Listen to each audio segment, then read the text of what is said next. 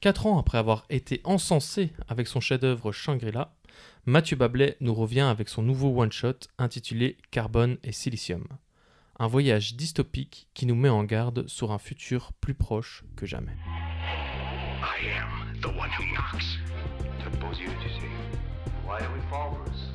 So we can learn to pick ourselves up. Say what again? Say what again? I dare you. I double dare you, motherfucker. Say what one more goddamn time. I just told you who I thought I was. A god. Je mets les pieds où je veux, Little John. Et c'est souvent dans la gueule.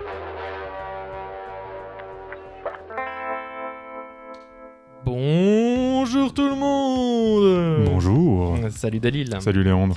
Et voilà, euh, une première dans le podcast, on va parler de BD. Ce n'est jamais arrivé. non, Pourtant, c'est vrai. Une, euh, une émission complète sur la BD, non, c'est jamais ouais. arrivé. Pourtant, on en raffole tous les deux, dans un style différent. Moi, un peu plus les BD traditionnels. Toi, Moi, je suis euh, ouvert à tout. Tu ouvert à tout. Mais... Je suis pas, je suis pas un mec qui me dit ouais non, je veux lire que de la franco-belge. Oui, bien sûr, mais tu as quand même un domaine d'expertise dans plus que dans ce qui est comics, je dirais. Ouais, ouais, on va dire. Mais et là, ce qui est bien, c'est que c'est un peu une fusion des deux.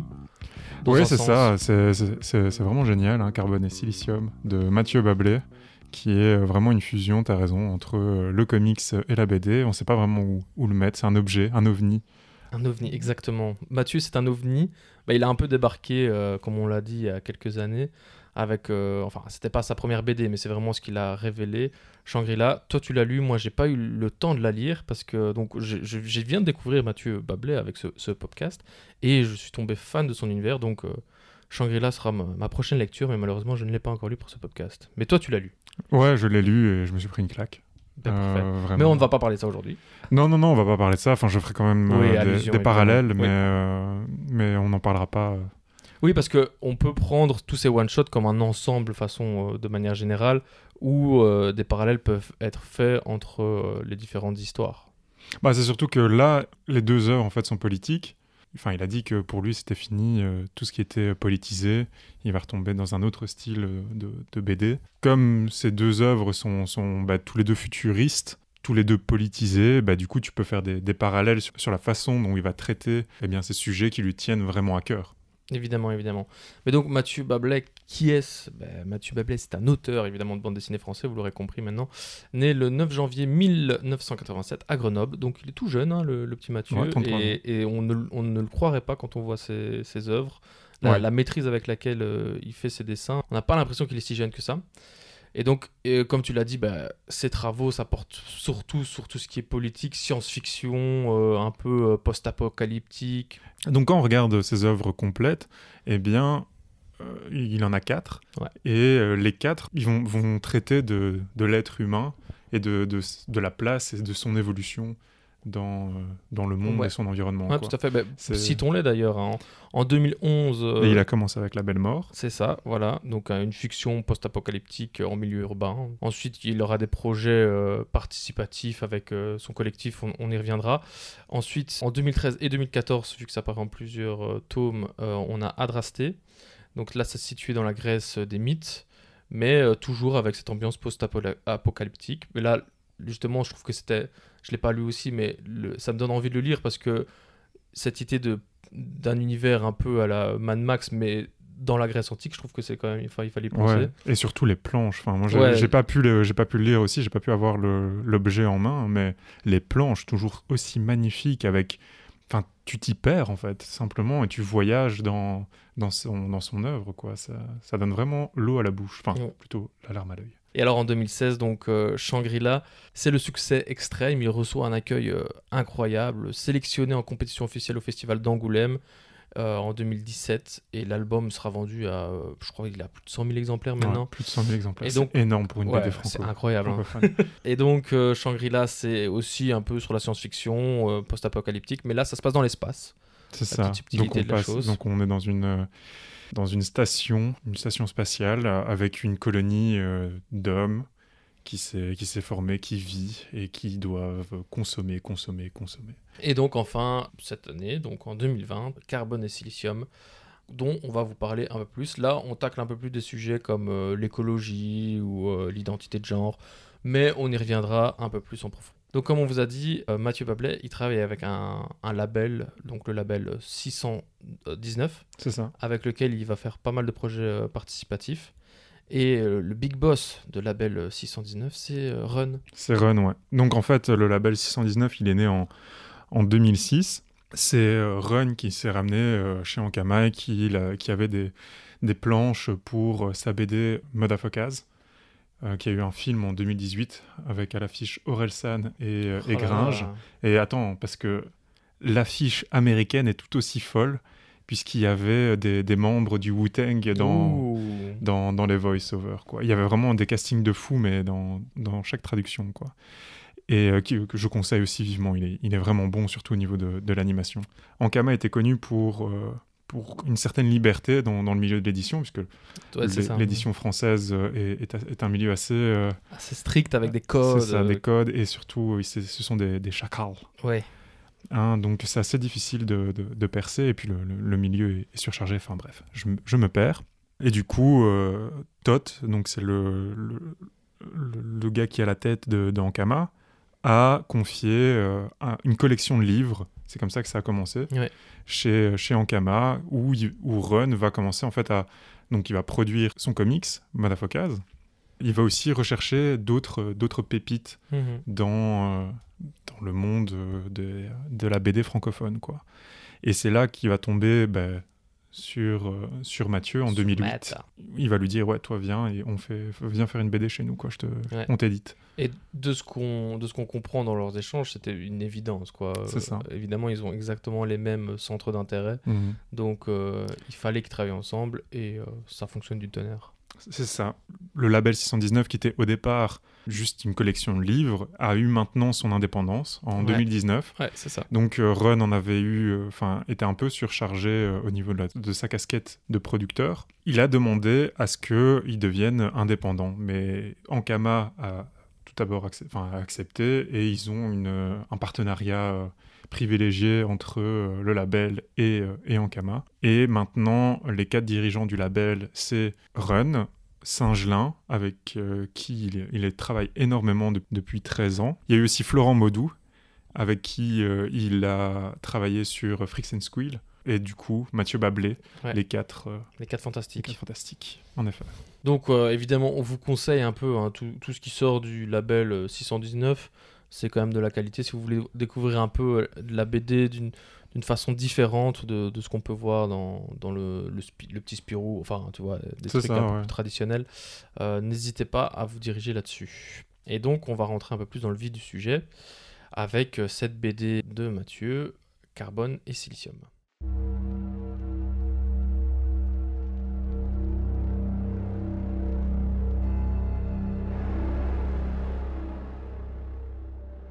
Mais Dalil, qu'est-ce que tu as pensé de cette BD Toi qui as lu en plus euh, Shangri-La. Parce que de ce qu'on voit sur euh, les réseaux, parce que c'est sur ça qu'on se base évidemment, il y a beaucoup de comparaisons qui sont faites évidemment. Mais Qui tu peux faites. pas. le- mais le- le- c'est ça en fait, c'est que euh, Mathieu Bablé, il t'a mis ta claque, il t'a mis ta race avec euh, Shangri-La. Et du coup, euh, l'attente était énorme, tu vois. Moi, j'ai fait l'inverse. J'ai d'abord lu Carbone et Silicium, et puis après, j'ai Mhm. lu, euh, j'ai lu Shangri-La. Et du coup, les, les parallèles sont là, t'es obligé d'en faire. Parce que euh, les deux sont, se veulent politiques, les deux se veulent euh, contre cette société capitaliste. Et du coup, tu vas, tu, tu vas en bouffer, quoi. Donc un petit synopsis peut-être pour commencer. On va pas la faire trop longue évidemment parce qu'on n'aime pas trop tout ce qui est spoil euh, au podcast, vous le savez bien. Surtout Donc- qu'il y a énormément, enfin, c'est matière à spoil. quoi. Ouais ouais à fond. Donc on a juste euh, bah, Carbone et Silicium qui sont les, les protagonistes, qui sont deux intelligences art- artificielles créées euh, en 2048 je pense à la Silicon Valley. on va voir l'évolution de notre monde euh, à travers leur- leurs yeux. Et euh, bah, je pense que ça suffit. Ouais, je pense qu'on va, on, on va s'arrêter là. C'est vraiment un, un voyage, en fait, sur, euh, su- sur la race humaine au travers des âges. C'est un voyage à travers le temps, mais c'est aussi un voyage tout court, vu que euh, Ma- Mathieu euh, va nous faire voyager vraiment à travers le monde, vu que euh, on, on va se retrouver partout sur la Terre. Parce que souvent, quand on a des œuvres de science-fiction post-apocalyptique, etc., on est vraiment focus sur un endroit, tu vois. Et là, c'est vraiment pour montrer que la crise qui nous pend au nez sera euh, mondiale. elle arrivera partout. Certains endroits de la Terre sont plus touchés que d'autres. Et ça, il nous montre aussi les inégalités qu'il y aura euh, face à l'urgence écologique, par exemple. L'Inde. L'Inde qui l'a fort inspiré. Et donc, il raconte que ces voyages l'ont évidemment énormément inspiré, donc, dont l'Inde, même au niveau donc, des paysages qui sont magnifiques, on y reviendra, mais aussi au niveau de la spiritualité bouddhiste, hindouiste, avec euh, la, la réincarnation, vu que euh, ben, les intelligences artificielles, en fait, une date de péremption. Ouais, elles ont une date de péremption et donc vont devoir changer de corps encore tous les 15 ans.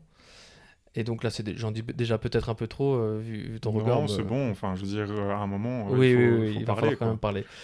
Et c'est là que vient aussi tout le rapport que, euh, qu'on retrouve avec euh, bah, le déterminisme social et euh, l'identité de genre qu'on, peut avoir. Donc un, un esprit dans un corps qui n'est pas forcément le nôtre, qu'on retrouve avec ces, ces intelligences artificielles, mais qu'on peut parfaitement transposer à, des sujets de société actuelle. Quoi. Et c'est ça aussi la force dans cette œuvre, c'est que on, le voit à travers les yeux bah, de robots, mais qui sont à notre image à nous. Et donc qui ont une vue extérieure Mais par rapport aux problèmes, mais qui les vivent e- elles-mêmes, vu qu'elles sont censées être à notre image, et donc réfléchir comme nous. Oui, oui, mais je... putain, c'était tellement passionné. Mais oui, tout à fait, je me suis euh, là, impressionné. Là, euh, là c'était vraiment passionné. Mais euh, oui, non, enfin, je, je, je, je partage ton, je partage ton, ton avis en fait. Mais euh, je t'avouerai que j'ai eu un goût d'inachevé dans, dans son œuvre en fait. Tu vois, il traite, pour moi, de trop de sujets en même Oui. temps. C'est vrai tu que c'est- un, Et- un reproche qu'on peut lui faire. et, et, et on s'y perd en fait. Et c'est ça qui me, c'est ça qui me désole parce que j'aurais vraiment voulu l'aimer comme, euh, ben, comme j'ai aimé euh, Shangri-La en fait, Mhm. ou comme j'ai aimé plein d'œuvres SF parce que j'adore ça. J'adore la hard SF, de la science-fiction pure en fait, Ouais. à la, à la Philippe K. Pour euh, Pouah, ça, ça, ça, Ça- ça lâche des blazes. ça lâche des blases, quoi. bah, pour moi, c'est le, le- c'est le, c'est le daron, quoi. C'est le, le dieu. Enfin, bref. Et lui, il le, il le dit dans, dans, dans ses trucs. C'est difficile d'être, euh, de rester à la page euh, du jour parce que tous les six mois, en fait, il y a un nouveau truc. Oui, c'est ça, ouais. Et, euh, et du coup, il, à la moment, il devait vraiment rusher parce que euh, il y avait des thèmes qu'il abordait qui étaient déjà en fait traités dans, dans notre société, Ouais. tu vois. Et il avait du mal à rester à jour. Surtout que c'est un, projet qui a pris énormément de temps, vu qu'il a commencé à travailler dessus quand il terminait euh, Shangri-La, quand il était euh, au, au dernier, euh, dernière touche à mettre dans, dans Shangri- Shangri-La. Il dit que quand il a travaillé sur Shangri-La, c'était lors des euh, 49.3, Gilets jaunes, etc., les grosses manifs en France, donc sous fond d'injustice sociale et révolution, etc. Donc ça a vraiment inspiré son, œuvre. Et là, on est, il, s'est- il dit que pendant qu'il était en train de travailler dessus, il y a eu beaucoup euh, tout ce qui était euh, manifestation climat, Greta Thunberg, etc. Et plein de mouvements qui sont venus aussi, les ZAD, et des mouvements alternatifs en fait qui sont arrivés. Et donc ça a inspiré énormément, évidemment, on le voit euh, partout. Et je pense que c'est pour ça aussi que dans, dans ce- cette œuvre, il y a autant de sujets. C'est parce que il, a retranscrit tout ce qu'il a vu pendant, pendant les années sur lesquelles il était en train de travailler. Et donc, oui, il y a un peu trop de sujets, ça empêche de vraiment se focus sur un en particulier. ça- Mais tout, pour moi, tout fait un tout, en fait, tu vois. C'est cette, théo- cette théorie de, de l'effondrement et que ce système n'est pas, pas adéquat et qu'un jour tout va cracher. Enfin, non, justement, c'est pas en un jour tout va cracher comme on a déjà eu pas mal d'œuvres qui ont, qui ont eu ce, cette idée que euh, tout allait péter du jour au lendemain et que le monde allait. euh, genre de Walking Dead, enfin, tu vois, je pense à des trucs comme ça. Là, on est plus sur un, un processus qui va prendre longtemps, et c'est pour ça que le, le livre déjà est très long. hein, on est sur 240 pages. Non, on a sur plus de 300 pages. 300 pages? Ouais, ouais. Et on est sur euh, évidemment beaucoup d'années, enfin, on est sur euh, un laps de temps euh, gigantesque raconté. On est sur des. Trois siècles. Trois siècles, ouais, c'est ça. En fait, je comprends et je suis d'accord, tu vois. Il y, y a vraiment zéro souci et c'est vraiment personnel, en fait, euh, le, ce sentiment. C'est une très très bonne BD. hein. Il faut, faut pas le. Oui, oui, oui. Il faut, faut pas me dire ce que je n'ai pas dit. C'est une très très très très bonne BD. Mais j'ai eu du mal en fait à m'attacher à certains personnages, tu vois. Il y avait des, des actions, il y avait des, euh, des faits qui étaient extrêmement importants Mhm. pour le développement bah, des personnages principaux, des personnages secondaires qui étaient extrêmement importants pour eux. Oui. Et euh, il y, a des, euh, il y a des moments où en fait j'avais zéro empathie, Oui, alors que je trappe. sais que euh, je devais en avoir à ce moment-là, tu vois. Mm. Quand tu vois, quand tu sens que le bouquin veut te dire que, euh, par exemple, dans Shangri-La, il y a une, une construction des, des- des personnages euh, secondaires qui est tellement ouf que quand il arrive un changement aux héros principaux, t'es en mode, tu as de l'empathie et t'es t'es pas bien en fait, Ouais. tu vois, t'es dans, dans, dans quelque chose de plus maîtrisé. Je sais que tu, ne l'as pas lu, Oui, oui, oui. mais euh, enfin tu verras, je Oui, sais, sûr et certain, tu vas, de- tu, euh, tu- quand tu vas lire, tu comprendras ce, Oui, que, oui, je vois ce que je veux dire. ouais, ouais, je me doute. Mais, euh, Mais après, euh, enfin, une, une remarque toute conne, mais euh, Shangri-La, ça s'appelait Shangri-La, ici, ça s'appelle Carbone et Silicium. Il y a une raison aussi, c'est parce que Carbone et Silicium, c'est les deux protagonistes. Et donc, je pense que la volonté était de. Tu vas suivre ces deux personnes-là, oui, oui. et les autres passent un peu la trappe. mais Et après, dans les ça, personnages secondaires, Mais non, mais moi, je pense qu'à un, tu vois, dans Carbone et Silicium. Ouais, mais ce que je veux dire par là, c'est que euh, dans, dans Carbone et Silicium, le- il y a des moments où les personnages, c'est vraiment important, où il va y avoir vraiment une, chance, une modification de leur, euh, de leur euh, méta qui va, qui va être renforcée, en fait. Et ces moments-là, eh bien, euh, tu sais que c'est des moments importants, tu le vois dans, dans son dessin qui est dans, dans les émotions qui passent au travers de, des personnages, mais j'ai- eu du mal en fait à, à ressentir quelque chose. Mais après, euh, enfin voilà, c'est Oui, bah, complètement personnel aussi, tu ouais, vois, ouais, parce que peut-être que toi, t'as as, Ben, moi, eu un meilleur Au niveau des, des personnages, pour moi, enfin, et en plus, c'est ce qui est un des aspects les mieux travaillés de, de cette BD, c'est le rapport entre euh, carbone et silicium, le, le, le lien qui, qui a entre les deux, tu vois, qui va être construit comme ça euh, tout au long de, de la BD.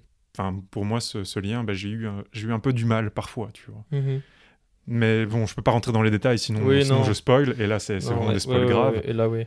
Mais moi, ce qui, ce qui m'a plu dans, la relation entre ces deux intelligences artificielles, c'est que tu arrives à un moment où tu oublies que c'est des, des robots, tu vois. Ah mais des euh, personnellement, tous les, tout ce qui était Android, etc., j'avais complètement zappé, tu vois. Pour, le, pour Mais- tous, hein. Mais, pas forcément pas- dans pas forcément dans leurs actions personnelles, mais dans leur relation à eux deux, tu Et vois. puis il y a la phrase, euh, la phase, la phrase finale. Oui, oui, oui. oui. Enfin, oui, mais bon. enfin bref, moi je, ouais. je parle pas de ça, mais je veux dire, tu sais, il y a même le moment où euh, ils disent, je pense qu'on est plus humain que eux ne le sont. Oui, Tu vois. oui, il y a, oui, il y a cette fait. phrase vers, Ouais, vers, ouais, vers la fin. Maintenant, je ne vous dis pas le, co- le- le Ouais, le contexte de cette phrase, mais, mais on, on sent en fait cette, euh, cette volonté de, de, de Mathieu de, de- d'effacer, en tout cas de brouiller les pistes sur euh, le fait que ce soit des, des intelligences artificielles. Quoi. ouais, ouais, évidemment. Parlons un peu aussi euh, de l'esthétique de cette BD, parce que au final, c'est son plus gros atout, je dirais. Parce que les moments où euh, j'étais un peu moins emballé par l'histoire, par le scénario, etc., j'ai toujours été rappelé par la beauté du, du dessin. C'est bah, pareil en fait. Donc, on, on l'a dit, c'est du post-apo, mais c'est pas un univers qu'on peut retrouver euh, à la Walking Dead. Ouais, c'est pas un univers qu'on peut retrouver à la Mad Max. C'est pas, c'est c'est pas, ça n'a rien à voir en fait avec tout ce que vous avez pu déjà voir ou lire sur du, du post-apocalyptique. On est sur des couleurs vraiment chaudes en fait. Il y a une pléthore de couleurs dans, euh, dans, ce, dans ce bouquin. Et puis, Bablé, en fait, il, il a une façon de travailler qui est, si tu as une couleur dominante, eh bien, il va la, La décliner, il va la euh, décliner ouais. pour former sa, sa, sa planche, quoi. Enfin, c'est c'est vraiment du, du Mathieu Bablé, c'est vraiment sa, sa patte artistique. Et alors, les décors qui sont, Ouais, c'est ça. qui sont d'un travail euh, Ouais. vraiment dingue. Et alors, des fois, tu as des pages complètes et tu restes 5 minutes dessus. J'ai ce que j'allais dire. J'allais dire exactement là, même. parce- oh là là. Il explique que c'est la première fois dans ses BD où il devait faire des décors qui existaient, tu Oui. vois, dans, dans le monde, vu que ben, l'espace, euh, tu peux laisser cours à ton imagination, la Grèce antique, etc. aussi.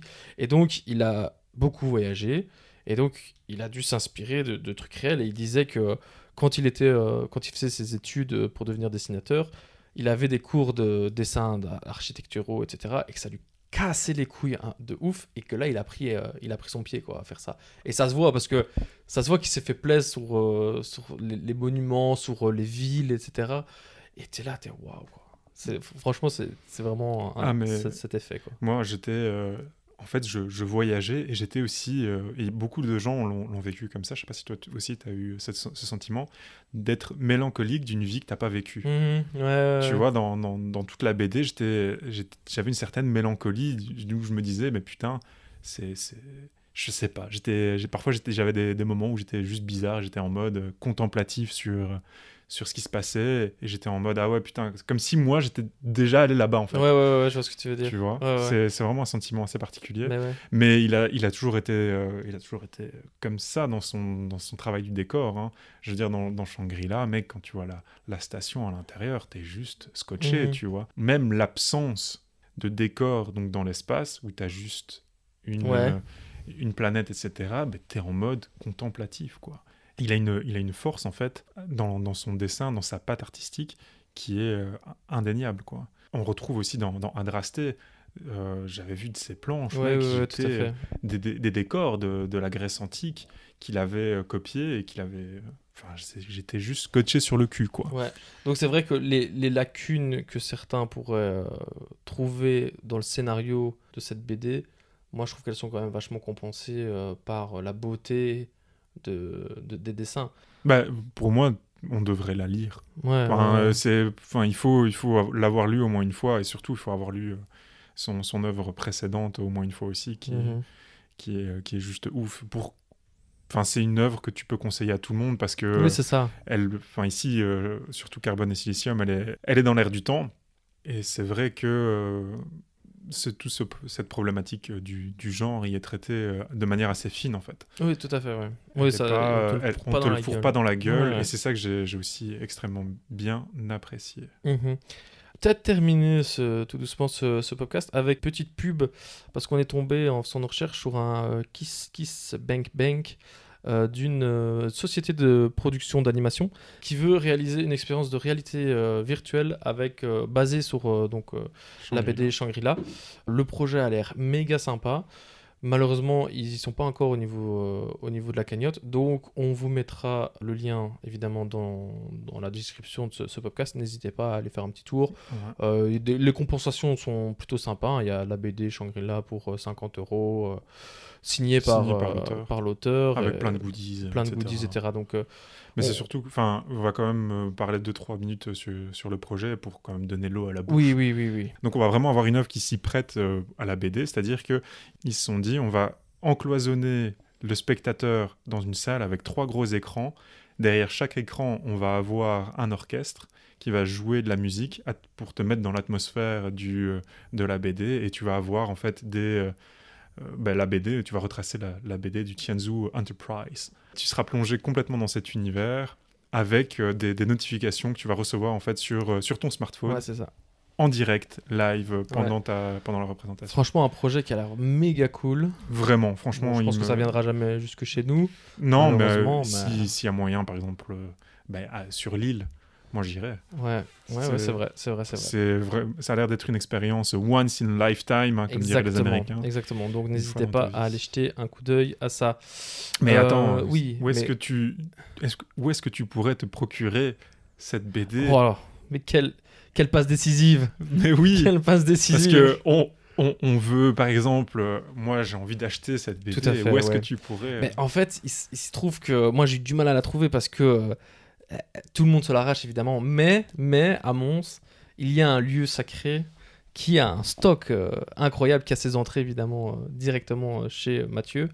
C'est euh, bah, c'est Ligne Claire. C'est Ligne Claire, en effet. Une- donc une petite boutique euh, qui est bien implantée depuis euh, 20 ans là. Tout mais, à fait. Avec un charmant gérant. mais- pour travailler, pour justement valoriser le commerce local, Tout à fait. allez chez Ligne Et Claire. alors Ce n'est pas une grosse entreprise Non. capitaliste. Donc voilà, n'hésitez pas à vous, aller vous le procurer. Euh, ils, ont, ils ont évidemment euh, Carbone et Silicium, mais ils ont aussi euh, Shangri-La. Shangri-La, et je pense qu'il y a moyen aussi. Il y a, de- on peut commander euh, les autres. Je sais pas du tout. Je te le dis, j'ai été voir sur le site. Ah, ok. Donc voilà, on mettra le lien euh, sur le site, euh, Évidemment. sur, euh, en description, pour vous rediriger vers les différentes œuvres de, de Mathieu Bablet. Et donc, euh, bah, pour terminer un peu, peut-être parler de, de son pro- projet futur à Mathieu Bablet.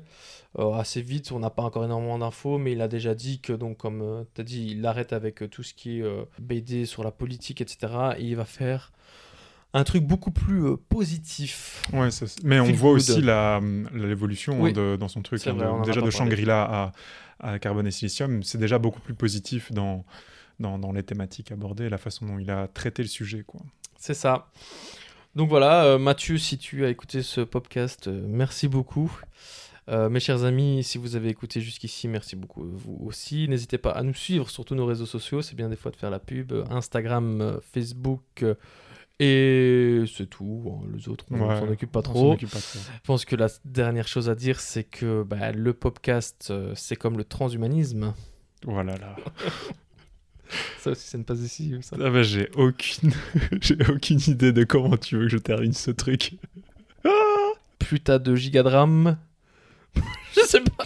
Plus tu peux stocker des missions Voilà. Allez, à dans deux semaines. dans deux semaines.